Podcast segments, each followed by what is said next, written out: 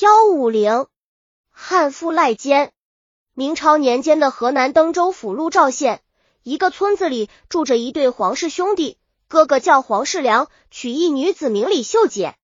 这李秀姐是周围一代出了名的悍妇，不仅常对丈夫做河东狮吼，而且极度成性，多疑成癖，人们都对她畏惧三分。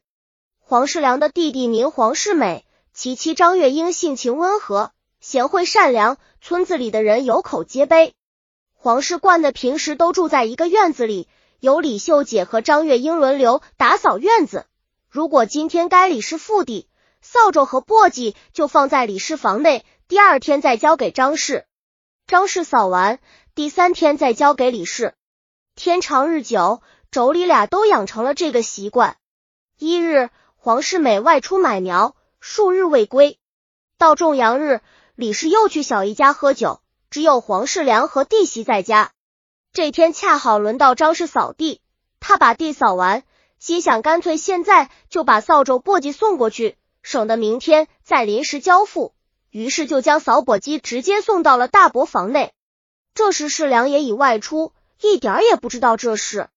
天近夜晚，李氏喝罢酒归来，一进门就看见了扫帚发机，心里顿时就琢磨开了：今天该他扫地，扫帚簸箕应该在他房内，为何在我房内？莫非是我男人拉他来屋里成奸？他顺手将此带入。结果完事后闻忘了带走，李氏想到这里，不禁妒火腾起，劈头便问黄氏度道：“你老是对我说冷，今天干什么好事来着？”黄土良莫名其妙说：“我干什么来遇？我带嘛也没呢。”季氏指着他的世间，厉声喝道：“今天你好了地痞，还想够我？”黄世时平时对李氏唯唯诺诺，也是出了名的怕媳妇。但这时见李氏诬陷他好弟媳，不免也急了，斥道：“胡说八道！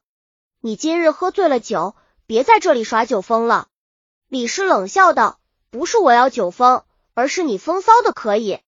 明日断送了你这条命，别来连累我。”世良心想：我身正不怕影邪，没有的事还怕你乱说，就又骂道：“你这泼皮贱妇，竟说些没影的事！你要是有证据也罢。”如果凭空捏造，看我不活活打死你！李氏说：“你自己出无耻下流事，还想用打来吓唬我？好，我就给你个证据。今日弟媳扫地，扫帚簸箕应该在他房里，为何跑到我房单来了？难道不是你和他通奸，顺手带进来的吗？”世良一听，不禁又气又恼。当时我也在外面，他送簸箕来，我怎么会知道？这事能证明人吗？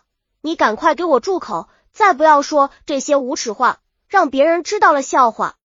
李氏见丈夫口气有些软，越发怀疑事情是真的，便放开灶门，大肆跪骂。土良也终于恐无可忍，恼羞成怒，跳起来将李氏拉倒，一通乱打。李氏自然不是丈夫的对手，文谦怒于张氏，破口大骂。这边张氏本已睡下。听大伯家吵闹不休，就起身想去劝劝。他开门走到大伯家门前，忽闻里边既是正骂他，说他和大伯友好，不禁如雷轰顶，周身发抖。他想进去辩解，又怕二人正暴怒不已，这时进去肯定会火上浇油，就又悄悄回到自己房中。可回房后，他又自私，大嫂已听见我开门的声音，可我又没进到他屋去。这样，他一定会怀疑我真的是友好，所以才不敢分辨。现在我再去，像他这样多疑嫉妒的人，肯定会被他终身唾骂。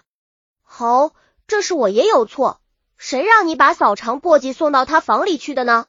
看来这污名是被定了，我只有一死才能表明我的清白。随后即悬梁自缢，撒手人寰。第二天一早，李氏将早饭做好。还不见张氏起来，就推门来叫，却发现已吊死在梁上。世良见后，吓得手足无措。李氏却还不依不饶的说：“你说吾好，他闻何必怕羞而死？”土良此时己无心和他争辩，急忙派人将世美找回。土美赶回家来，见往日恩爱爱，贤淑无比的妻子已护体冰凉，不禁痛哭失声。然后闻问妻子因何而死，世良和李世达夜里也不知什么缘故，他就自缢而死。土美不信，当即赴县告状。陈知县于是传来土良夫妇，问张氏因何祭死。黄世良道：弟媳偶然染上了心痛病，苦痛难熬，因此自缢而死。王美不信，反驳道：小人妻子素无此病，即使有此病，怎么会不叫人医治，反而自寻短见呢？这完全不可信。李氏说：弟媳性子急，丈夫不在家。心痛又不肯叫人来医，因此轻生。世美道：小人妻子性情温和，一一向怕羞。大嫂说的也不可信。陈知县见世良夫妇不说实话，便对手下喝道：“大刑伺候！”就对夫妇二人施加指之刑，一时食指肉模糊，痛楚难忍。但土良知道自己无罪，所以仍不认罪。李氏则受刑不过。于是说出实情道：“我和弟媳海日轮流扫地，初九日该他扫，我在别人家喝酒，到晚上回来时，见扫帚机放在我房内，我便怀疑男人和他友好，因此和男人发生口角，厮打起来。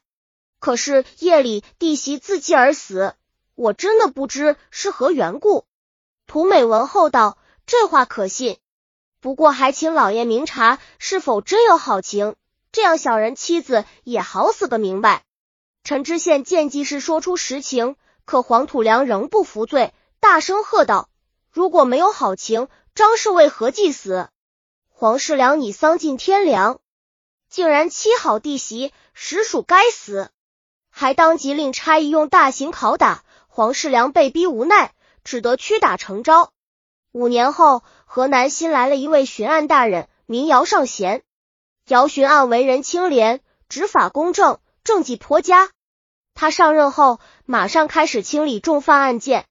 待审到黄世度七好弟昏案时，黄良上诉道：“禁令年小大该从蓝狱里出来。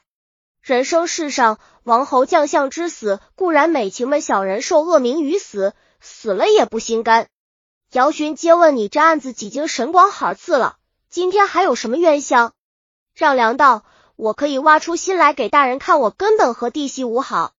今小人关押在此已有五年，不仅最后难免死，而且还使我终身背负恶名，弟媳承受污劫，兄弟一兄一气之心不是一案三冤，怎么能说无冤呢？说罢又连连磕头，愿请大人明察此案。姚巡案听罢，又将卷宗反复看过，便提审李氏道：“你因为看到扫帚簸箕在房内。”就证明你丈夫友好。现在我问你，当天盖章是扫地，他是否把地都扫完了？李世达前后各处都扫完了。姚巡案又问，簸箕放在你房内，里面有粪草吗？李氏说已经倒干净，里面没有粪草。姚巡案当即断道，地已扫完，粪草已倒，这说明是张氏自己把扫帚、簸箕送到大伯房内的。而不是世良拉他进屋期间，如果是世良拉他，当时的有可能还没扫完；如果是扫完以后拉他，簸箕里一定还有粪草；如果是倒完粪草后拉他，又没有必要带簸箕入房。以上足以证明土良和张氏没有情。此后张氏自缢，想必是知道自己不该将簸箕送到大伯房内，致使李氏大生疑端。此妇人一定是怕是知耻之人，当辩不能明，污名难洗时，便以死明志，绝非因有计而羞愧自缢。李氏为人之妻，却将自己的丈夫陷入不赦之罪，使弟媳蒙受难民之辱。小叔常年不解姨兄之怨，真是泼妇戏人，万死不赦。判李氏威逼人致死泥脚，黄世良无罪释放。黄世美当即急头谢道：“大人今日之断。”一可解我心头之疑，二可雪我兄之冤，三可明亡妻之节，四可定杜父之罪，真是明白如镜。李氏听自己被断为死罪，后悔莫及，慌忙求饶道：“当时丈夫不像大人这般明辨，所以我才疑他有奸。如果早些辨明，我也不会和他争杀。”大人既然已定我夫无罪，愿望也能赎我之罪。妇人于鲁已知胡乱猜疑，今后我一定悔过改正。世美也说，死者不能复生，我妻死的明白，我已心无遗憾，要他偿命又有什么用意呢？姚寻暗道，按照法律，他应当死，我又如何能使他活？仍对李氏拟脚，等候终审。于玄剧联名期盼公案编写。本集已经播放完了，喜欢的话记得订阅专辑，关注主播主页，更多作品在等你哦。